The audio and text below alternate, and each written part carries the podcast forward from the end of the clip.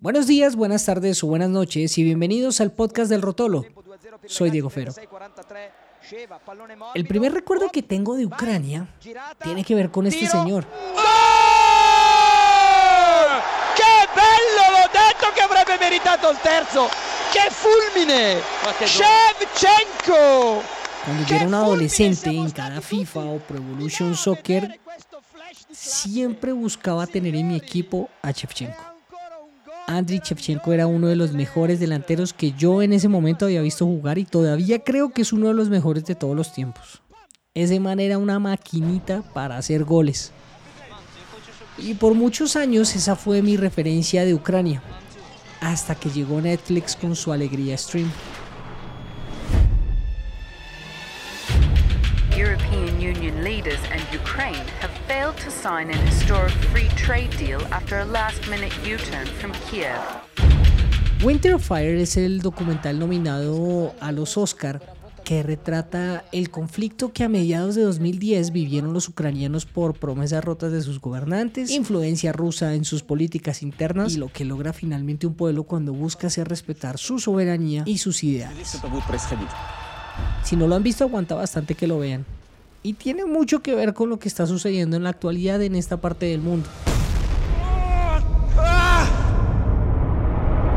Ucrania hoy busca no tener el mismo destino que en su momento tuvo Polonia. Ucrania no quiere ser el inicio de una guerra mundial, pero está que se las pela para hacerlo.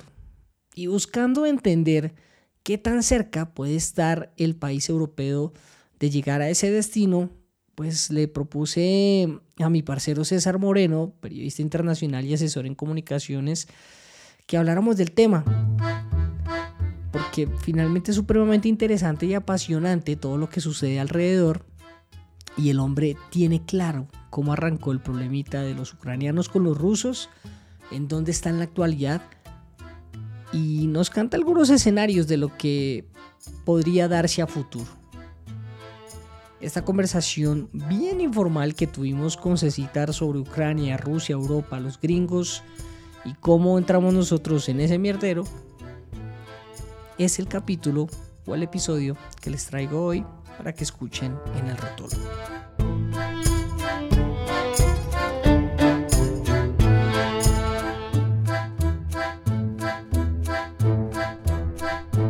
Pues César, muchas gracias por estar acá en el Rotolo. Hola Diego, muchas gracias por tu invitación, muy querido. bueno, pues vamos a hablar de un tema, eh, no es que en el podcast no tratemos este tipo de, de, temáticas, digamos, internacionales, pero sí me ha llamado mucho la atención todo el movimiento que se ha causado alrededor del mm, el tema político en Rusia, en Ucrania y pues cómo nos termina involucrando a nosotros. Entonces, entiendo que este no es un conflicto nuevo, que es un tema que de golpe hasta toca lo que fue la separación de la Unión Soviética, pero como para darnos un contexto, a grosso modo, César, eh, ¿dónde arranca esta vuelta? Pues esta vuelta arranca casi que desde que, desde que se acaba la URSS. Pero, pero ojo, eh, lo que pasa es que, ojo ahí, Diego, porque voy a hablar mucho de la Unión Soviética y de Rusia. Y entonces cuando de pronto alguien nos escuche eh, y yo nombre mucho Unión Soviética o soviéticos, va a decir, ay hermano, pero este man de qué está hablando si los soviéticos ya se acabaron, sí, si la Unión Soviética se acabó. Más o menos, pero ojo, lo, que pasa es que lo que pasa es que en el imaginario ruso, sí, todavía está ese ese imperio soviético, ¿me entiendes? Y entonces por eso es que hasta el mismo Putin le dicen el zar y toda la cosa. Entonces sí, esta vaina arranca cuando se acaba la, la URSS, y ellos sienten que se les va un pedazo de tierra, se les va a los amigos, se le va, porque ellos tienen una, una relación y de hace 1200 años, o sea, es que esta vaina no, no, es, no es de, de ahoritica. Entonces, este es un tema que atraviesa prácticamente toda la historia de Rusia como Estado y por supuesto lo que abarca eh, ya la Unión Soviética en el momento de la revolución. Claro, y como, y como imperio, ¿sí? Entonces Rusia, Rusia está, ahora sí, Rusia está en el lado este, Ucrania está en toda la mitad eh, de lo que podría decirse como esa división entre Europa y Rusia, y Ucrania formaba parte de ese, de ese escudo, digámoslo así, que tenía Moscú. ¿Por qué? Rapidísimo. O sea, eh, Ucrania está en la parte de abajo, pegado ahí al Mar Negro, ¿sí? Y hay otros países arribita, que son Bielorrusia, Estonia, ¿sí? Que son los que están hacia el Báltico. Pero Ucrania, como tiene todo ese territorio, prácticamente ese territorio protegía a Moscú de cualquier intento de, de invasión. Hermano, estamos hablando de Napoleón, estamos hablando de Primera Guerra Mundial, de Segunda Guerra Mundial, ¿sí? Cuando Napoleón quiso irse por arriba para rodear a, Rusia, a, la Unión Soviética en el momento, ¿sí? Para, para llegarle a Moscú, pues tenía que andar 1600 kilómetros. Si le tocaba por abajo, ¿sí? Llegaba a Moscú en 600. Entonces, y Napoleón murió en el intento. Hitler murió en el intento. Entonces, Ucrania le forma ese, ese pedazo de escudo protector si se quieren meter a Moscú. ¿Sí me entiendes? Entonces, y si, y si la OTAN, y aquí es donde ya viene lo actual, ¿sí? Si Ucrania se mete a la OTAN, entonces automáticamente la OTAN pudiera ponerle tropas, misiles, lo que quiera a Ucrania, tropas de Occidente, Estados Unidos, así como las, ya las tiene en Polonia, y se le acercaría muchísimo a Moscú. Y en caso de cualquier, de cualquier por acá, de cualquier tierrero que se llegue a formar alguna cosa, pues obviamente los occidentales pues lo tienen, tienen a un tiro a, Moscú. Y eso es prácticamente lo que no quiere Putin. Es, que no se, no se unan. ¿Por qué? Porque ellos en el 2014, ellos cogieron y se tomaron Crimea. ¿Sí? Con un referendo ilegal, con lo que sea, metieron ahí gente infiltrada, toda la cosa, y resulta que les, les, salió bien para Rusia porque se tomaron Crimea y Crimea es una península ahí chiquitica que queda ahí abajo de Ucrania, pero es la salida estratégica al mar negro y de una vez para el Mediterráneo de Rusia. Entonces, para resumir, un poco resumiendo lo que, lo que nos cuenta dice Citar, eh, básicamente es un conflicto, bueno, pues, eh, o sea, esto va a sonar como muy cliché, pero es un conflicto geopolítico porque lo que busca es Rusia protegerse de lo que pueda llegar a ser intereses de Occidente. Y que ganen más terreno, en este caso con Ucrania, no solamente a partir de lo que iba a ser eh, pues a mediados del 2010 su entrada a la Unión Europea, sino en este caso el peligro que para Rusia representa que entren a la OTAN, porque es mandar línea directa a Ucrania desde Occidente. Sí, exactamente. Prácticamente es eso. Sí, entonces aquí hay, yo creo que hay unas tres razones por las cuales Rusia le interesa Ucrania. Número uno, por su historia. Por su historia, sencillo. Porque siempre han querido tener a Ucrania ahí. Ellos, eh, a pesar de que en Ucrania, en algunos lugares se habla ucraniano, que es una e, e, es, muy parecido al ruso. En otras partes se habla ruso y hay mucha gente prorrusa. Por eso es que lo que, lo que hemos escuchado hace, hace, desde hace muy poco, digámoslo hace muy poco, desde el 2014, es esa región del Donbass. ¿sí? O sea que nosotros, hey, el Donbass, el Donbass es una región que queda al este de Ucrania, o sea, bien pegadita a Rusia, y que está lleno de, de ucranianos y está lleno de prorrusos. Y esos son los que se están dando bala ahorita. Es, es, decir, hoy se están dando bala, desde hace unas noches se están dando bala, se bombardean. De hecho, desde el 2014 hasta hoy dicen que hay 14 mil muertos.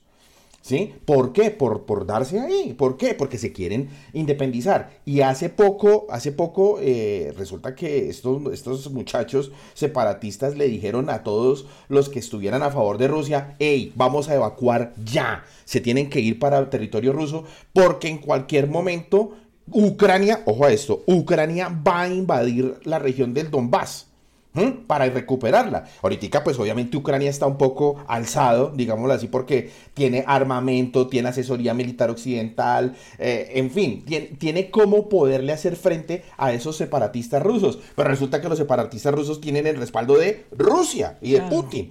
Entonces ahí es lo que hemos... uno, ¿no? Uy, no me metas China todavía. Pero bueno, no, sí, vamos, vamos en orden. Vamos no, no, no, no, no me metas China todavía porque, o sea, a, pesar de que se reunieron eh, Xi Jinping y Putin y toda la cosa, o sea, yo no creo que, yo no creo, ¿sí? Que, que China eh, se quiera meter ahí.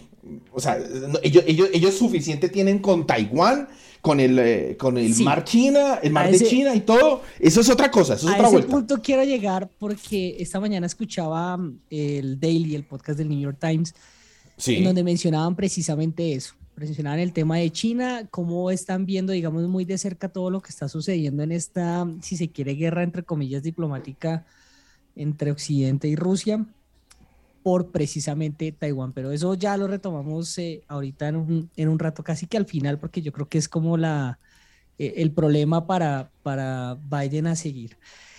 Listo. ¿Qué es, ¿Cuál es la diferencia entre este conflicto y lo que vimos hace unos siete años, creo que fue siete años mal contados, con eh, la salida del presidente en de ese entonces ucraniano, la eventual entrada de Ucrania a la Unión Europea y que no se diera, y la misma reacción de los ucranianos ante, ante la incursión, si se quiere, o la, la metida de mano rusa directa dentro de su soberanía. Bueno, esto fue en el 2014. ¿sí? En el 2014 eh, prácticamente Putin ve una oportunidad de, de anexar Crimea, ¿sí? Eh, le mete lo que, yo lo que yo siempre he dicho y lo que los expertos dicen, le mete una mano de infiltrados, hermano, a esa vuelta dura hasta el punto en que ellos se alcanzan a hacer un referendo y en ese referendo supuestamente lo ganan con el 97% y anexan Crimea, a las buenas o a las malas, y fue más a las malas, y la anexaron. Entonces automáticamente el mundo occidental y la misma Ucrania coge y dice, uy, no, hermano, pero ¿cómo nos hacen eso? Nosotros no vamos a reconocer que Crimea eh, sea parte en este momento de Rusia, pero ni abate. Y fue así, no fue, y, listo. En ese momento, eh, todos, los de, todos los de la región del Donbass, los que están bien pegados allá, aprovechan y dicen, uy, este es el momento también para, para separarnos de, de Ucrania porque no queremos esto. Listo. Mientras tanto, los ucranianos de Occidente, felices, Ahí es cuando vemos ese, y lo vimos en el documental en Winter on Fire, ¿te acordás de ese, documental que se, ve en Netflix? Que, es, que, es, que es cuando se dan en la jeta en la plaza principal de Kiev y hay más de 100 muertos. ¿Y, ¿Y por qué? Porque nosotros queremos entrar a la Unión Europea, queremos entrar a la OTAN, etcétera, etcétera, pero al final pues lo que pasa es que la gente dice, no, eso es entrar a la OTAN, eso es muy fácil. No, hombre, esto, esto es de años, esto es de años. Lo que pasa es que Rusia, obviamente, y Putin mide así, puta, donde se nos lleguen a meter, hermano, acá eh, los de, los, los, los, los, ¿qué? Los de la OTAN, acá a Crimea y a Ucrania, pues obviamente Ucrania va a coger y va a decir, no, venga, venga para acá, eh, yo tengo ya el respaldo de la OTAN, ¿sí? Eh, véngase para acá la OTAN, nos respalda para hacerle el pedido por Crimea y ahí sí se forma un lío durísimo, porque ya el mismo Putin lo dijo. Acuérdate que cuando se reunió con Macron, dijo, vea, es que usted le dijo a los periodistas, ustedes que son los que tienen que difundir por internet y que no sé qué, por favor, escuchen mis palabras y vean lo que está pasando. Si Ucrania, Putin fue clarísimo así, si Ucrania se mete a la OTAN, Ucrania va a pedir el respaldo de la OTAN para reclamarnos Crimea. Y ha dicho que si Ucrania estuviese dentro de la OTAN e intentase recuperar Crimea, los países europeos se verían automáticamente envueltos en un conflicto militar, en una guerra con Rusia. Nosotros no vamos a permitir eso. Y si llega a pasar eso, pues nos vamos a meter en una guerra donde no va a haber ganadores. Y ahí manda un mensaje subliminal fuerte y feo. Nosotros tenemos armas nucleares. ¡Tarán! Ojo con eso. O sea, porque ahí es cuando, o sea, ahí es cuando ya la cosa se pone seria, ¿sí? Y Putin es un tipo serio. ¿Mm? Casi que, es como... Que, ha sido humillado, que ha sido, que ha sido humillado, porque el hombre siempre ha querido poner un prorruso en el, en el poder en Kiev. Y no ha podido, no ha podido, no ha podido, no ha podido con Chechenia. ¿Sí? bombardeándolos y todo, y los chechenos ahí, poquito a poco, le han clavado sus duros atentados terroristas, que el terrorismo es totalmente rechazado, obviamente, ¿sí? pero le ha metido, y no ha podido, y no ha podido, y ahora tampoco ha podido con Ucrania. Entonces ahí viene ya una cosa de nacionalismo, de nacionalismo de, pues madre, yo no he podido con esto, eh, me tienen acá, ahora se metió a Estados Unidos, se metió a la OTAN y todo. Entonces es, yo creo que yo creo que Putin tiene que estar esperando lo que se está llamando una esa bandera falsa. Sí, lo que está la bandera falsa. dice Biden que está echando ahorita tenemos razones para pensar que las fuerzas rusas planean atacar Ucrania la próxima semana en los próximos días Creemos que atacarán la capital, Kiev, una ciudad con 2.800.000 personas No, la- inocentes. y, y- que cualquier pedrada, mejor No dicho, puede estallar en sigue ¿sí? Entonces, eh, la excusa, ojo a esto, la excusa hoy y lo que está diciendo el líder separatista en la región del Donbass, sí, es que, ojo, todo lo que te estaba contando, todos los rusos o los prorrusos que se quieran ir ya de acá, váyanse para Rusia porque Ucrania nos va a invadir. Entonces, claro, entonces dice, va a decir Putin, uy, no, pero es que los ucranianos se vinieron para acá a, a invadir y a, y a cascarle y a, y a matar a Ucrania, a matar a, a prorrusos en, en la misma región de Ucrania. Entonces, ahí es donde está la bandera falsa. Y ahí es donde puede haber un estallido del conflicto ya duro. Ahí también entra, me imagino que el tema de propaganda prorrusa a lo que marca, ¿no? Y pues eh, muy habituada a lo que estamos viendo en redes sociales desde desinformación y, y también la manera como se esté manejando las noticias en esta parte del mundo. Pero me, me queda Sí. la duda, César, de cómo carajos piensa o ve el mundo o ve Rusia el mismo Putin. Porque ese, esa, digamos, bueno, uno podría decir terquedad, pero finalmente el hombre debe tener una línea muy clara de hacia dónde quiere llevar su país y por qué esa intención no solamente, digamos, toca lo geopolítico, sino también algo que mencionabas hace un instante, que es el tema nacionalista, en este caso para Rusia, ¿no? Porque eh, eh, esto es, esto es una guerra fría. Esto es como regresar a la guerra fría. Es sencillo. ¿Sí? Entonces, ¿quién manda en el mundo? Sí, ¿Manda Estados Unidos? Thank you. ¿Manda Rusia? Спасибо. ¿Manda China? 谢谢。 Ujú. Entonces, eh, en, ese, en ese imaginario soviético, ¿sí? ahí volvemos al soviético, en ese imaginario soviético, pues es el, es el imperio, es la grandeza, ¿sí? los, que, los que suministran, los que dan, los que pusieron 25 millones de muertos en la Segunda Guerra Mundial y no les dolió un pelo y se vuelven a levantar de sus cenizas, de su economía, de todo. Entonces, entonces ellos intentan ser el, uno de los jugadores estrellas del mundo, ya lo son, pero quieren ser más, ¿sí? Con el apoyo de Irán, con el apoyo de China, con el apoyo de todos sus aliados, en fin, una serie, una serie de cosas con las cuales poderle hacer frente y hacer y, y- y sopesar el poder un poco con Estados Unidos y que Estados Unidos no es el que manda. No, aquí Rusia también manda, ¿sí? Entonces, claro, es, es como, es como, como ver cómo Rusia, cómo Rusia y cómo Putin vuelve a, a decir, vea, acá no es solamente lo que diga Estados Unidos, sino que aquí ustedes están amenazando mi seguridad, ¿sí? Y no nos vamos a dejar. y no nos vamos queda- a dejar. Pero me queda la duda de por qué si, listo, digamos, es, un, es la manera de actuar en estos momentos de Rusia, ¿por qué ahora y no antes? ¿Por qué, digamos, el, el predecesor de Putin no lo intentó tan bien? ¿Por qué Putin es así? Porque Putin es así, uy, difícil, complicado, Dieguito. O sea, eso solamente le pasa en la cabeza al hombre. Acuérdate que el hombre fue el director de, la, de los servicios de seguridad y de inteligencia rusos. Eh, él viene con una, no con un linaje, digámoslo así, pero sí con un, pero no un linaje de sangre, pero sí con un linaje ideológico, ¿sí? De ese antiguo imperio soviético, ¿sí? En el cual vio cómo, cómo fue destruida la URSS.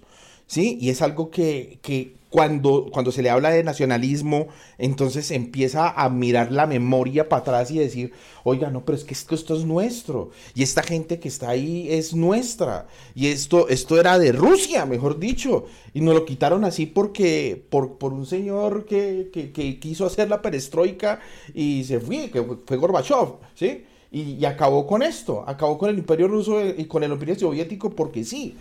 Entonces, entonces yo creo que a él le pasa por la cabeza es regresar a esa grandeza y cuando tuve la oportunidad exactamente, de- Diego, de estar en el Mundial de Rusia en 2018, pues uno ve eso allá en las calles y uno ve eso dentro de los rusos, ¿sí? Y entonces y- ahí es cuando uno dice, eh, oiga, no, esta gente lo que quiere es una cosa muy grande, lo que quiere esta gente es una cosa, eh, volver a esos inicios. Y si toca a las malas, pues va a tocar a las malas. ¿Qué pasará por la cabeza de, de- de Putin? Es no dejarse. No dejarse. Y acá estoy parado yo. Y no me dejo y quiero recuperar esto. Muy curioso porque es como si uniera dos, es como si uniera dos líneas eh, políticas.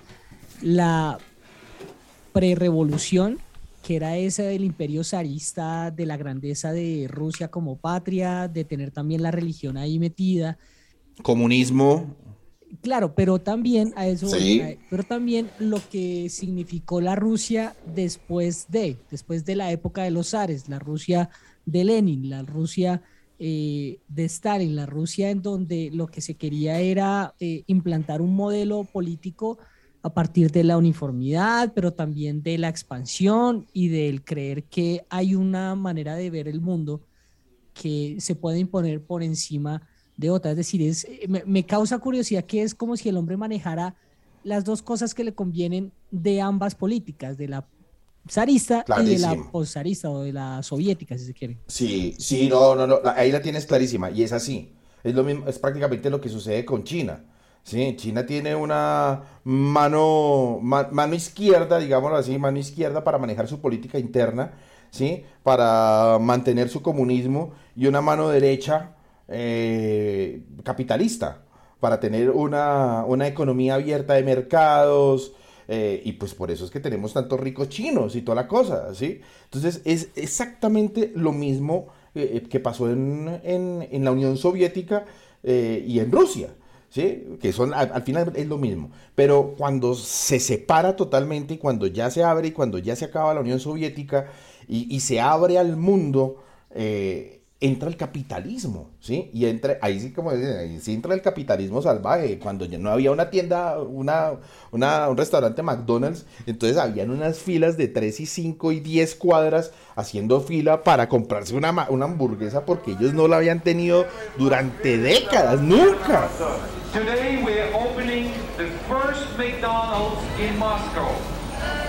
Sí, mientras que todo el, y ellos veían como Occidente eh, digámoslo así, vivía todas esas, esas mieles del capitalismo. Pues mercadeaba, ¿no? Mercadeaba su, modelo económico también, que eso claro. sí, no digamos mentiras, es una manera de vender también el capitalismo.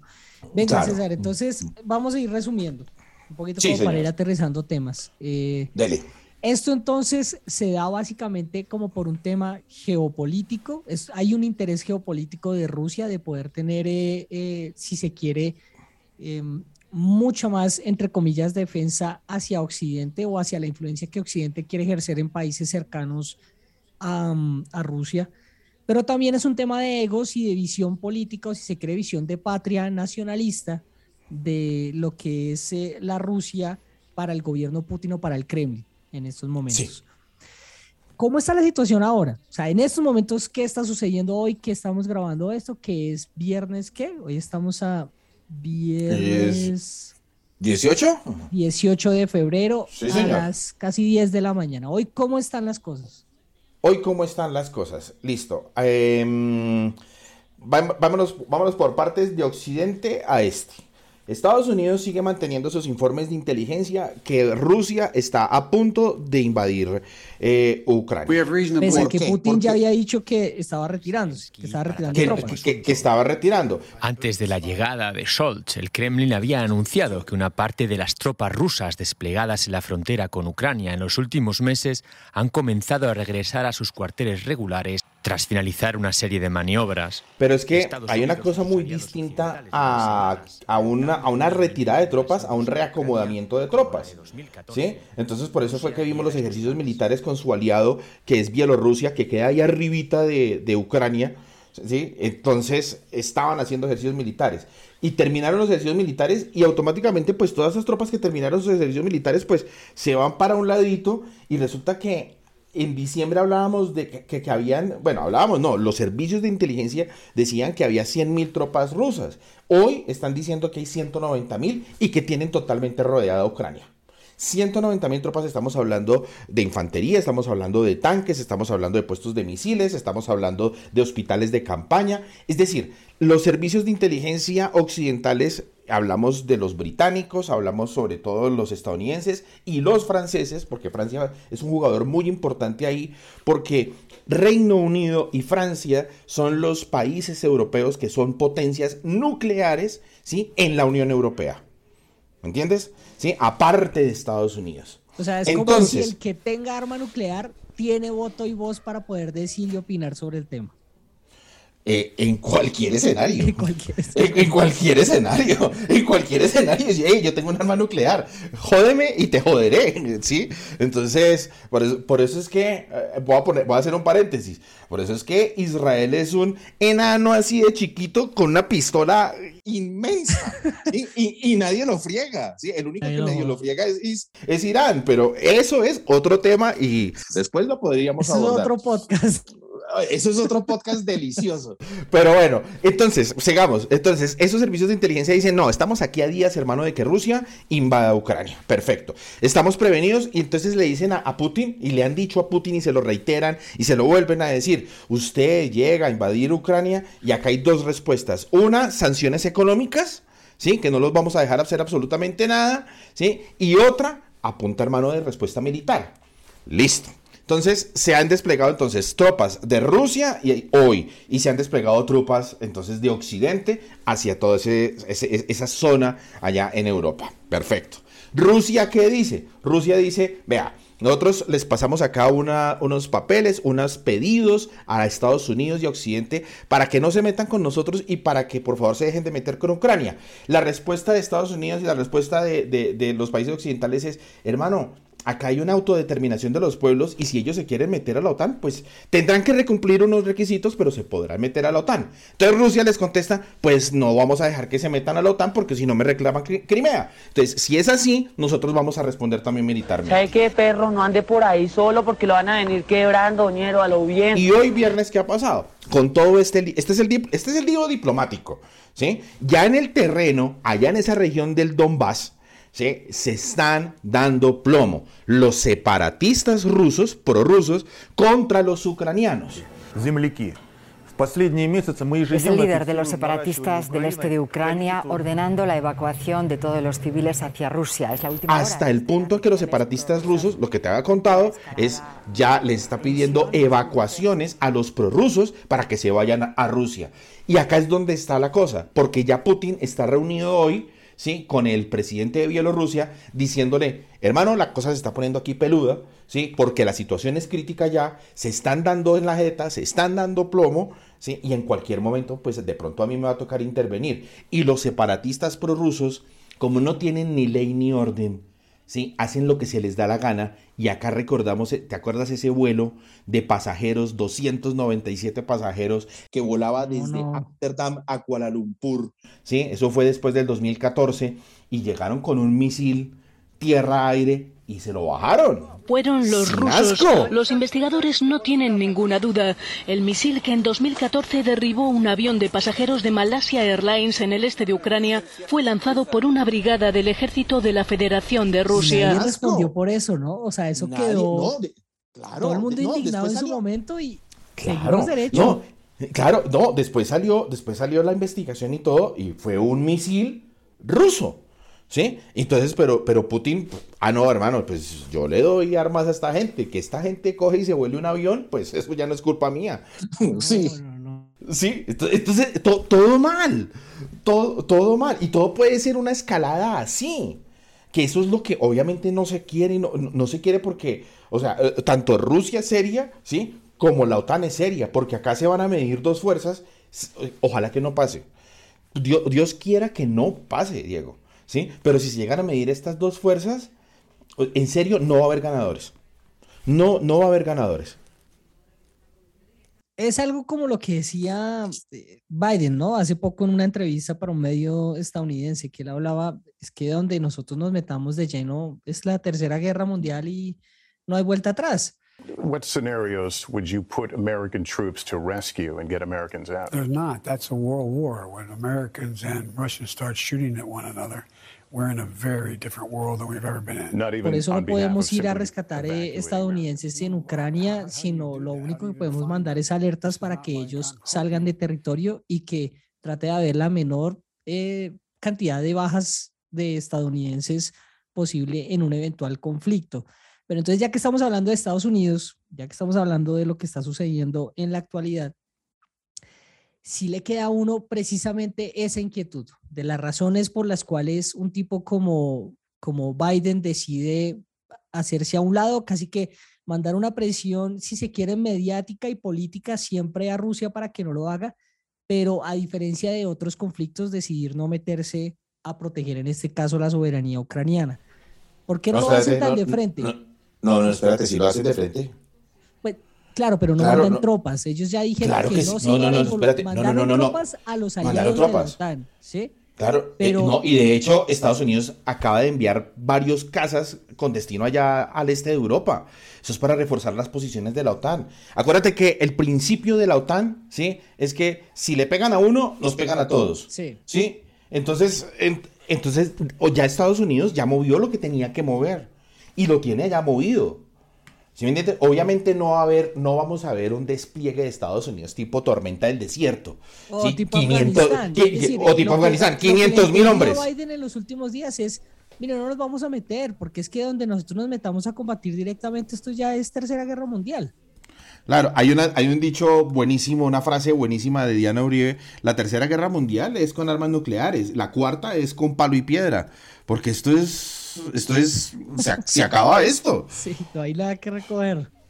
Sí, sí, sí, sí, sí, no, no, no, pero eh, Estados Unidos, Diego, está metido.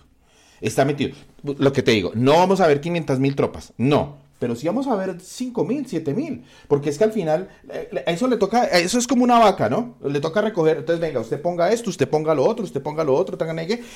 Los muertos, la mayoría y la cantidad de muertos, eh, y, y- perdón por sonar así escueto, pero los va a poner U- Ucrania.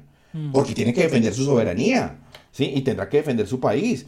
Pero ojo, acá hay una cuestión en la ecuación, ¿sí? Que es que todos estos ucranianos, estos, estos que están como dormidos, sí se van a, o sea, sí van a permitir o no van a permitir que Rusia se les meta.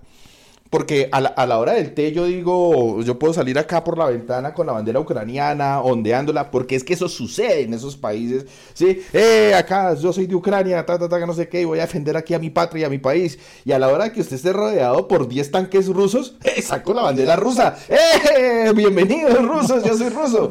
Sí. No, pero es que es en serio, es que, es, es que ¿sabes en dónde vimos eso? Sí, en el 2014, cuando esa gente se toma Don- el Donbass y cuando se toma Crimea. No, acá no, acá no se nos van a meter, ta, no sé qué, y todos con su banderita ucraniana. Se meten los rusos y sacaron la banderita rusa y quemaban las ucranianas. Entonces, o Bueno, sea, no, sabemos qué puede pasar. Sí, Sobrevive- eh, sobrevivir, ¿no? Supervivencia. sí, claro. Pareciera que ese, ese punto, porque yo me parece que es clave también entender cómo están pensando los ucranianos. eh, y el otro día creo que te compartí un, un podcast donde hablaban también de lo que significaba meterse a la Ucrania profunda, como, como dicen últimamente, o decimos últimamente Sí. los periodistas cuando no, no sabemos realmente qué piensa un país. Eh, y sí pareciera que se despertó un sentimiento nacionalista de suerte los rusos, no nos vamos a dejar. ¿Cómo, qué, qué- qué ha podido ver usted, citar sobre ese tema? Sobre cómo Sobre- los ucranianos perciben eh, precisamente este conflicto. ¿Son más pro Rusia? ¿Son más pro Ucrania? O sea, lo, ojo, ojo a esto. Lo que pasa es que la, la prensa occidental, eh, la prensa occidental, cuando hablo de prensa occidental, es la europea y la estadounidense. Aquí, aquí y, es, y buenísimo tocar ese tema de, la prensa, porque aquí ha habido una guerra de desinformación y una, una guerra de propaganda. ¿Sí? Es decir, aquí desde hace más o menos unos 10 días estamos escuchando a Estados Unidos decir el 16 de febrero Rusia invade Ucrania, el 16 de febrero va a ser la hora, el 16 de febrero a la una de la mañana, el 16 de febrero va a ser esto. ¿sí? Y ya, voy a unir los puntos, pero es para tener un poco de contexto. Eh, y resulta que llegó el 16 de febrero y no pasó nada. Y automáticamente la portavoz del Kremlin, eh, los medios estatales como RT, de medios eh, eh, soviéticos, perdón, rusos, eh, cogieron y dijeron, cogieron y dijeron, no, vea, llegó el 16 y no pasó nada. ¿sí? Eso, eso es propaganda occidental, eso es por meter miedo. Eso nosotros, nosotros no vamos a invadir. ¿Sí? Lo que pasa es que nadie, te, o sea, nadie te, va te anuncia cuándo te van a invadir. Entonces, los, las lecturas de los servicios de inteligencia y de analistas de los servicios de inteligencia dicen como que le mamaron gallo a Estados Unidos, ¿sí? Y por ahí dejaron pasar una información en un papelito y por debajo de cuerda dijeron el 16 de, de, de febrero vamos a invadir. Y esta gente picó el anzuelo, dijo el 16 van a invadir y no pasó nada.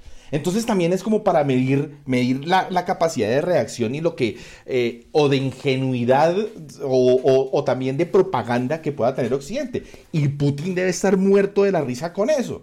¿sí? Bueno, y me Pero que también para probar eh, de pronto por dónde se estarán capacidad de cosas, ¿no? Pues, sí, claro, si uno se pone ahí muy Americans, muy James Bond, muy, muy espía, pues por ahí debe haber algo de eso. Totalmente, totalmente, así tal cual. E, exactamente, eso, es lo, eso fue lo que pasó. Entonces, la prensa occidental, los que están ahí, por ejemplo, se burlaron muchísimo de CNN, de CNN porque dieron desde las, o sea, la, la, invasión era a la 1 de la mañana, ¿no? Entonces como desde las 12, transmisión en directo. Reuters, transmisión en directo live, ¿sí? Esperando, esperando eso que veíamos en Tormenta del Desierto ya en el, eh, iniciando los 90, sí, cuando sí. veíamos el cielo de Bagdad iluminado de verde y toda esa cosa, Ajá. de ráfagas de fuego antiaéreo y, y aviones bueno, pasando a todo el bombardeando. transmisión de una guerra, ¿no? En Exactamente. Televisión. Exactamente, y fue la primera transmisión, o sea, ver una guerra en vivo y en directo. Exactamente fue eso, que ellos lo hacían desde la zona verde allá en Bagdad. Entonces, ta, tal vez toda la prensa occidental quería ver eso. Y los únicos, y, y, y si vemos las imágenes en este momento de, de los ucranianos, están entrenando con, con eh, pistolas y con fusiles de madera para poderse defender. Eh, hay algunos que están armados, hay otros, acuérdate que eso es un país también muy rural, entonces eh, en sus finquitas y todo, y también están adecuando las escuelas, comercios, eh, con refugios antiaéreos. ¿sí? Para que cuando vaya un eventual bombardeo, pues se puedan meter allá a protegerse. Es decir, hay una también una, una especie como de, no de histeria colectiva, sí, sino, sino que esta gente a lo largo de los años ha vivido tantas guerras y tantos conflictos.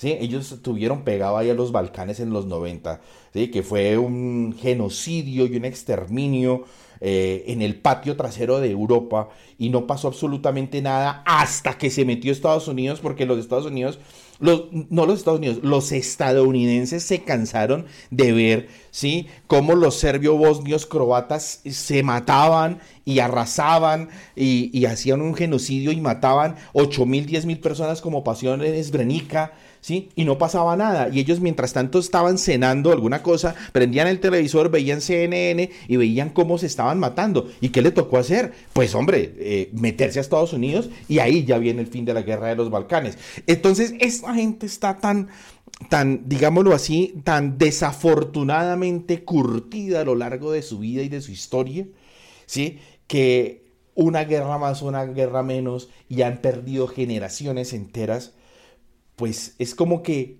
desafortunadamente y entre comillas les tocó, les tocó vivir y están acostumbrados a eso. Y si les tocó morir, pues bueno, pues listo. Pues en una protesta, o sea, yo repito estos ejemplos porque para entender muchísimo más qué es lo, cómo piensan ellos. Es, si a nosotros nos tocó poner 25 millones de muertos en la Segunda Guerra Mundial para ganarla, los ponemos. Si nos toca poner a 100 personas que mueran en una protesta, en una plaza, por decir solamente que seamos parte de la Unión Europea, los ponemos. Y no hay lío. No hay lío entre comillas. Están acostumbrados a eso en un pueblo que tiene tanta historia, tanta riqueza, tan unidos y todo, pero que al final se da uno cuenta que, que bueno, que esto es a, a sangre y fuego, ¿no? También cuando, cuando toca. Hay, hay tristemente como un símil muy bravo con nuestro país, ¿no te parece? Que es como si, eh... o sea, claramente eh, vos hablas de un sentimiento nacionalista en donde ellos entienden que por vivir en un contexto de guerra, si les toca ponerlos, pues no tienen problema, pero lo hago sobre todo desde un punto de vista de normalización de la guerra y si se quiere de, de un valor, eh, entre comillas, insignificante para la, vida, para la misma vida, en donde son los países en donde no se vive los que los ciudadanos, ni siquiera los gobiernos, sino los ciudadanos los que terminan diciendo esto no está bien, no está bien que pasen estas cosas y no está bien que esté así. Es que me quedé, me quedé sorprendido desde cómo el tema de que si tenemos que meter los muertos, pues los metemos y de cómo también en zonas rurales acá en Colombia, pues si, no es el conflicto con las disidencias, es con una guerrilla que todavía existe y si no es el mismo ejército, y miramos a ver cómo nos acomodamos. Eh, los eh, Diego, yo creo que el símil mm, no, no cabe tanto con Colombia porque es que aquí eh, nosotros somos salvajes, violentos y nos matamos por otras cosas eh, que ellos, ¿no? Ellos, ellos se matan por religión, ellos se han matado por tierra, ellos se han matado por, por, por otras cosas. Y nosotros bueno, por tierra acá matan todos los días, ¿no?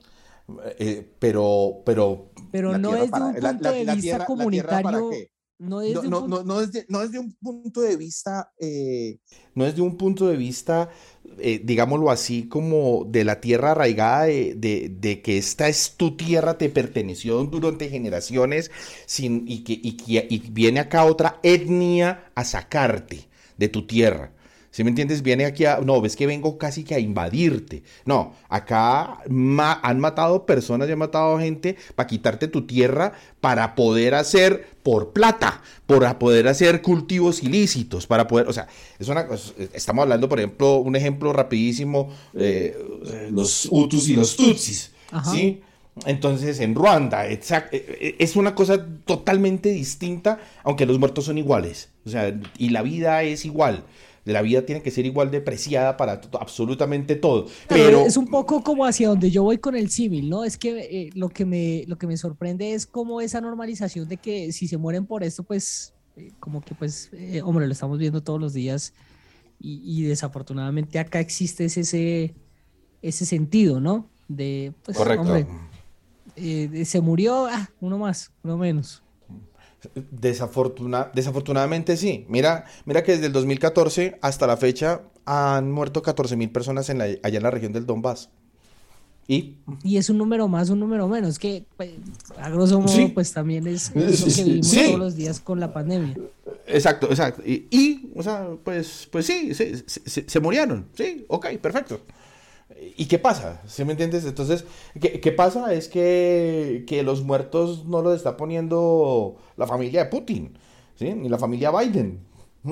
Sino que, bueno, ellos, ellos están apoyando un proyecto político eh, y un proyecto geopolítico, un proyecto, eh, digámoslo así, que, que le toca a él en su orgullo y bueno, y si toca así, pues toca así, y listo. Sí, como, como el teletrabajo, pues en este caso la teleguerra. Ellos desde, desde sus sitios, sí. pues ahí van diciendo qué pasa y qué no pasa. Habíamos... Como suele ocurrir. Sí, teníamos pendiente hablar de, del papel de China en todo esto y, y no quería dejarlo ahí atrás porque esta mañana veía información en donde ellos precisamente están siguiendo de cerca lo que sucede por algo que su merced contaba hace un instante y es eh, el interés que hay en Taiwán o lo que está sucediendo allá y lo que eventualmente eso también podría repercutir frente a la manera como responde a Estados Unidos ante este conflicto. ¿Cómo lo ves, César? Eh, mira, yo creo que eh, sería un, un eh, error geoestratégico porque es que ahí sí que no tiene velas en ese entierro, pero para nada China. Sí, claro, ellos, eh, ojo, porque es que China tiene intereses absolutamente en todos los lugares, en todos los lugares. Rusia tiene un interés de gas y de posición de defensa con Ucrania. China no. China no. China lo único que tiene es un interés de, de seguir de aliado de, de, Putin, de Rusia. Todo no lo que no sea Estados Unidos, me imagino también, ¿no? Pues... Claro, de todo lo que no sea Estados Unidos también, pero recuerda que, o sea, a, pesar de que nosotros escuchemos en la diplomacia eh, que, se, que se muestran los dientes China y Estados Unidos, pues ellos son aliados comerciales. ¿Sí? Y al final tienen unos intereses en Hong Kong, en Taiwán, en el mar meridional, ¿sí? La disputa de estas aguas allá del mar, del, del mar chino. En fin, hay es decir, la plata, la plata es más importante en ese caso que el hecho de, de poder eh, ganarle impulso si se quiere a la fuerza. La, la, plata siempre ha sido lo más importante. Pues, eh, sí, en este momento lo, lo, eh, los intereses económicos, entonces hay que ver las empresas, hay que ver de dónde salen los, los repuestos y de dónde se hacen los iPhone, eh, en fin, hay una cantidad de cosas que, que, que no... Todo está untado, ¿no? Todo está untado, todo está untado, Diego, y, pero es que al final, o sea, Rusia puede, o sea, ¿sí me entiendes? O sea, Rusia puede con eso solito.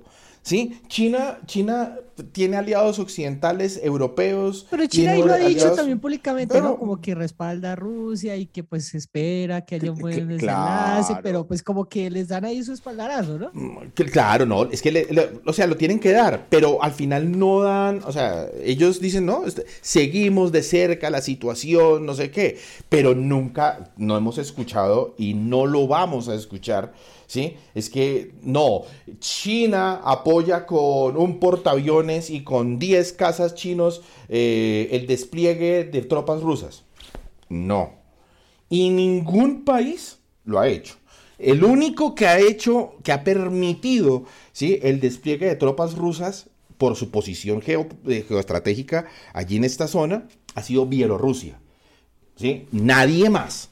Ojo a eso nadie que más. También ha estado muy metida en el tema político occidental por las elecciones. El pueblo de la República de Bielorrusia. Con esa convicción se aventuró en la carrera hacia la presidencia, una candidatura que había iniciado su esposo, un conocido youtuber que fue arrestado en mayo. Ella se propuso derrotar a Lukashenko para liberar a su marido. Que ha significado eh, también la, cantidad de protestas que tuvieron a finales del año pasado, si no estoy mal. Sí, sí, sí, sí, tal cual, sí, correcto, ya la controversia que hay alrededor de su presidente, ¿no?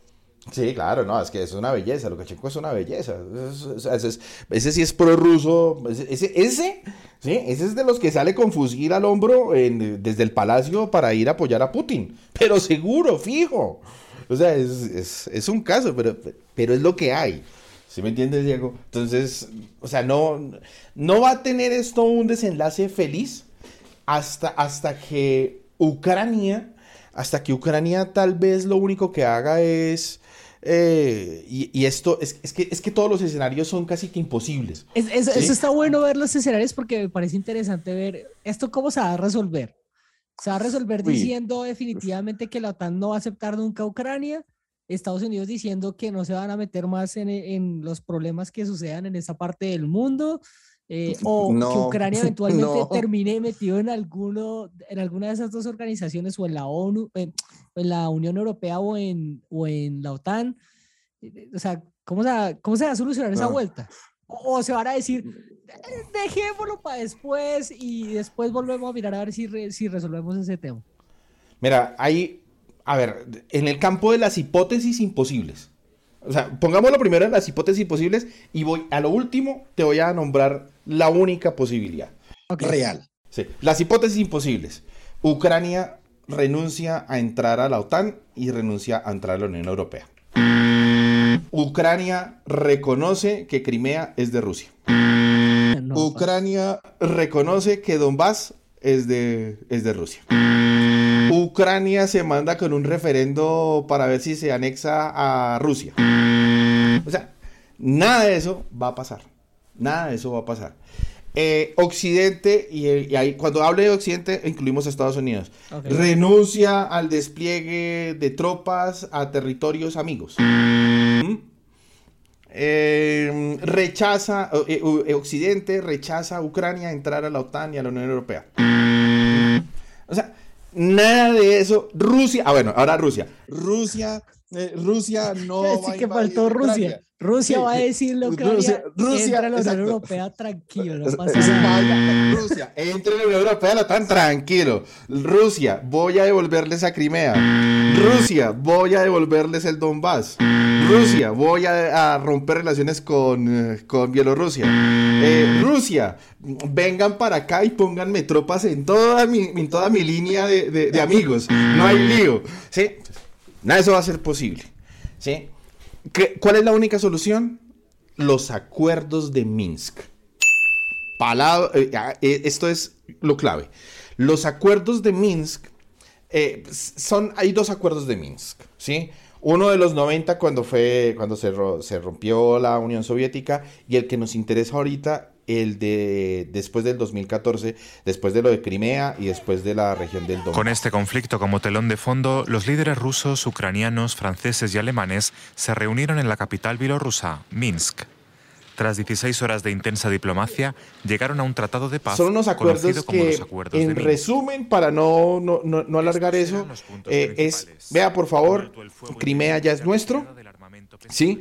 Y los, las- los separatistas de la región del Donbass tienen todo el derecho a separarse de Rusia, de, perdón, de Ucrania, ¿sí? Y ustedes, por favor, señores de la OTAN, ¿sí? Retiren sus, sus fuerzas y retiren el apoyo militar que le vienen prestando a, a Ucrania y que Ucrania desista de su afán de entrar a la OTAN. Entonces, estos acuerdos se han roto con todas estas, digámoslo, escaramuzas militares que se han venido viendo en la región del Donbass, cuando los separatistas rusos y el ejército ucraniano se han dado vara. ¿Mm? Cuando se, entonces, durante ocho años que hemos visto todo esto, se han roto todos los días los acuerdos de Minsk. Y, y Rusia se remite a esos acuerdos de, de Minsk que se firmaron entre Francia, entre Bielorrusia como accidente, como observador, entre Rusia y, contra, y con Ucrania. Y si se rompe eso, y, y si no se cumple mejor, no es que no se rompa, es que si no se cumple, pues es el discurso de Putin actual. Mi seguridad se está viendo afectada y se está viendo amenazada. Y no nos vamos a quedar quietos. Así de sencillo. Entonces, si no nos quedamos quietos, ¿qué significa eso? Pues estamos viendo lo que estamos viendo. ¿Y cuándo y, cuándo y cómo va a terminar? Ahí están todas esas hipótesis que son imposibles de cumplir, Diego. O sea, no estoy diciendo, no, no estoy diciendo que la guerra va a ser la única solución. No. Pero, pero, Actualmente pero la no salida- es, el panorama no es claro. no, no es claro y la salida diplomática eh, eh, tiene que darse. Eh, todavía están en veremos. déjame aquí reviso una cosa rapidísimo. Están todavía pendientes a ver si Blinken, el secretario de Estado norteamericano, y el secretario, y quien y el canciller ruso, que es Sergei Lavrov, se, se pueden encontrar la próxima semana para seguir hablando. ¿Cómo queda la región? Mm, Cuando hablo de región me refiero a Latinoamérica, pues si se quiere Sudamérica, metida en todo eso, porque pues también hemos escuchado por ahí al ministro volando Información de inteligencia señala que Rusia tiene acciones de cooperación con las fuerzas militares al bolivarianas. ministro Molano decir un poco de cosas y también Duque se ha pronunciado sobre el tema, pero también vi por ahí imágenes de Bolsonaro en, eh, reunido con Putin. ¿Cómo queda el panorama de la región en medio de este mierdero? Militarmente no nos va a afectar en absolutamente nada por la distancia.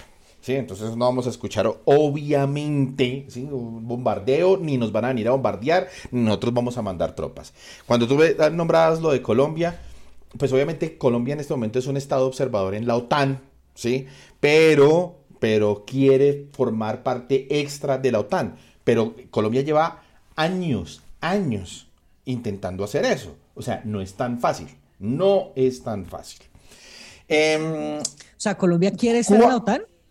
Sí, sí, sí, sí, sí, ¿Y sí, siempre. qué? O sea, ¿en qué, en qué nos, en qué nos favorece? ¿En qué nos favorece? Cuando sonaron esos, eh, voy a utilizar ese, ese remoquete, esas frases de, de periodismo, ¿sí? Cuando suenan esos tambores de guerra, vientos de guerra, con eh, Venezuela, por el, el bombardeo de Raúl Reyes en Ecuador, en Esmeraldas, y Chávez ordena el despliegue de tanques de guerra y toda la cosa, y Bush le dice entonces a Uribe, acá tiene su aliado, acá tiene su respaldo, acá todo esto. Entonces, para no tener solamente el respaldo de una potencia como Estados Unidos, bueno, la potencia, ¿sí? Hombre, se empieza también a profundizar la idea de que Colombia pueda entrar en la OTAN para que, con la misma premisa de siempre, si le pegan a uno, pues le pegan a todos y todos salen a respaldar al uno. ¿Mm? Entonces, entonces ya Venezuela, Venezuela obviamente con su respaldo eh, ruso, pues, pues va a tener también un contrapeso de Colombia con un respaldo de Estados Unidos, y no solamente ya de Estados Unidos, sino también de la OTAN. Entonces, ahí la, la- la ecuación cambia. Entonces, claro, eh, por, alianzas militares, por cuestiones de, de, compra de armamento, por cuestiones de tecnología, sería muy bueno para cualquier país, no solamente estoy hablando de Colombia, ¿sí? poder pertenecer a una organización como la OTAN. ¿Perfecto? ¿Cómo nos podría esto afectar económicamente? Económicamente, si hay una guerra en cualquier lugar, y más cuando hay unas cuestiones energéticas como la que es el gas, ¿sí? que exporta Rusia, Rusia a la Europa, ya sea por los tubos que pasan por Ucrania o por el Nord Stream, el, eh, de la tubería esta que va por el Báltico, que va por arriba, ¿sí? Entonces, obviamente todos esos precios de gas, todas las bolsas europeas, todo esto, si se llegan a desplomar o algo, pues eso va a afectar a la economía mundial automáticamente. Y no va a ser tan fácil, ¿sí? Que una Europa en guerra, ojo a esto, una Europa en guerra conlleva dos cosas. Número uno, que uno no quiera ir. Entonces automáticamente se va a ver afectado el turismo. ¿sí? Tú, no tú no vas a exportarle, o sea, si, si, Kiev, estoy poniendo un ejemplo, ¿sí? si Kiev recibe aguacatejas de Colombia, ¿sí? pues no va a recibir aguacatejas de Colombia. Lo que, quiere, lo que quiere recibir son hospitales de campaña o balas para la guerra. ¿Sí me entiendes? Entonces, no, ahí, cambia la ecuación. Y si ellos nos exportaban a nosotros X cosas, X productos, pues no lo van a poder hacer porque ellos están concentrados en eso. Tú como turista no vas a querer irte de vacaciones a Kiev, ¿sí? Y tampoco, y, y si están metido Francia, si está metido esto, pues va a ser muy difícil. Entonces, se rompe automáticamente esas líneas, esas líneas de unión en lo turístico, en las exportaciones, en las importaciones, automáticamente porque es, se convierte en una economía de guerra, que es, lo vivimos en la Segunda, en la segunda Guerra Mundial. en Estados Unidos se dedicó, o sea, todas, todas sus grandes empresas, industrias, se dedicaron fue a hacer cosas para la guerra, ¿sí? Desde bolsos, o sea, ya el bolso de lujo no lo hacían, hacían era el bolso o el maletín de campaña lógico. ¿sí? Entonces, Gucci, Dior, Hugo Boss, etcétera, qué sé yo, ¿sí? Hacían cosas exactamente para la guerra. Entonces, cambia automáticamente la ecuación económica de un, de un mundo, porque es que esto, esto no es que, que le afecte, es que esto sea una pelea entre los dos, no, esto ya es una guerra mundial, una guerra mundial que por favor no vaya a ocurrir, Diego. Bueno, Cecitar, yo creo que ahí nos queda un panorama muy a grosso modo, ¿no? De lo que está sucediendo, pero y también muy informal, ¿no?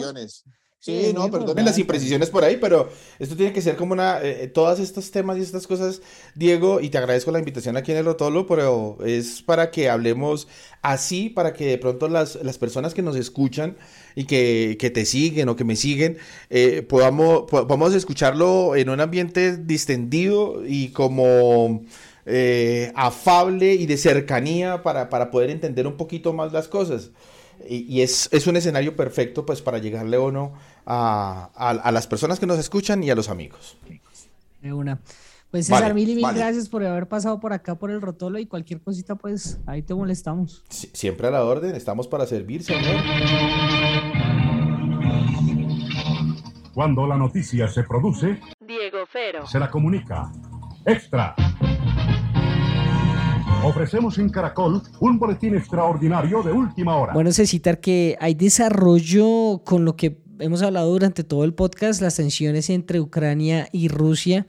Y se vino Putin. Y fue Putin. Dios mío, pues ¿Qué pasó, Cecitar? Pues fíjate, Diego, de todo lo que habíamos hablado eh, durante todo este carretazo, ahora viene el señor Putin y entierra ocho años de diplomacia. Mandó pa'l carajo la diplomacia. No hay absolutamente nada que hacer. ¿Por qué? Porque al reconocer entonces estas eh, nuevas repúblicas independientes de Donetsk y de Luhansk, lo que él hace es que ahora sí podemos abre la puerta, mejor dicho, a una posible intervención militar. ¿Por qué? Porque dicen, vea, le están pegando a nuestros rusos allá, en, este, en esta región. Entonces, si le pegan a ellos, pues nos están pegando a nosotros, entonces nosotros ahora sí nos podemos meter. Todo se agravó. ¿Qué toca esperar? ¿qué va a hacer Occidente? Las sanciones que van a venir contra Rusia, de pronto alguna escaramuza militar, de pronto Rusia se mete entonces a defender a los prorrusos, en fin, todo se agravó, agravó, todo se pone muy feo, nadie en Occidente va a reconocer estas dos repúblicas independientes y lo que podríamos ver entonces ahí sí ya es una escalada del conflicto, porque el mismo Putin dice es que estas son tierras ucranianas, eh, perdón, estas son, estas, estas son tierras rusas, todas las tierras ucranianas son tierras rusas, eso viene desde el imperio soviético. Entonces, eso que estábamos hablando al principio, de que el hombre tenía en su imaginario todo lo soviético, ahí lo estamos viendo. Este man no se lo va a dejar perder.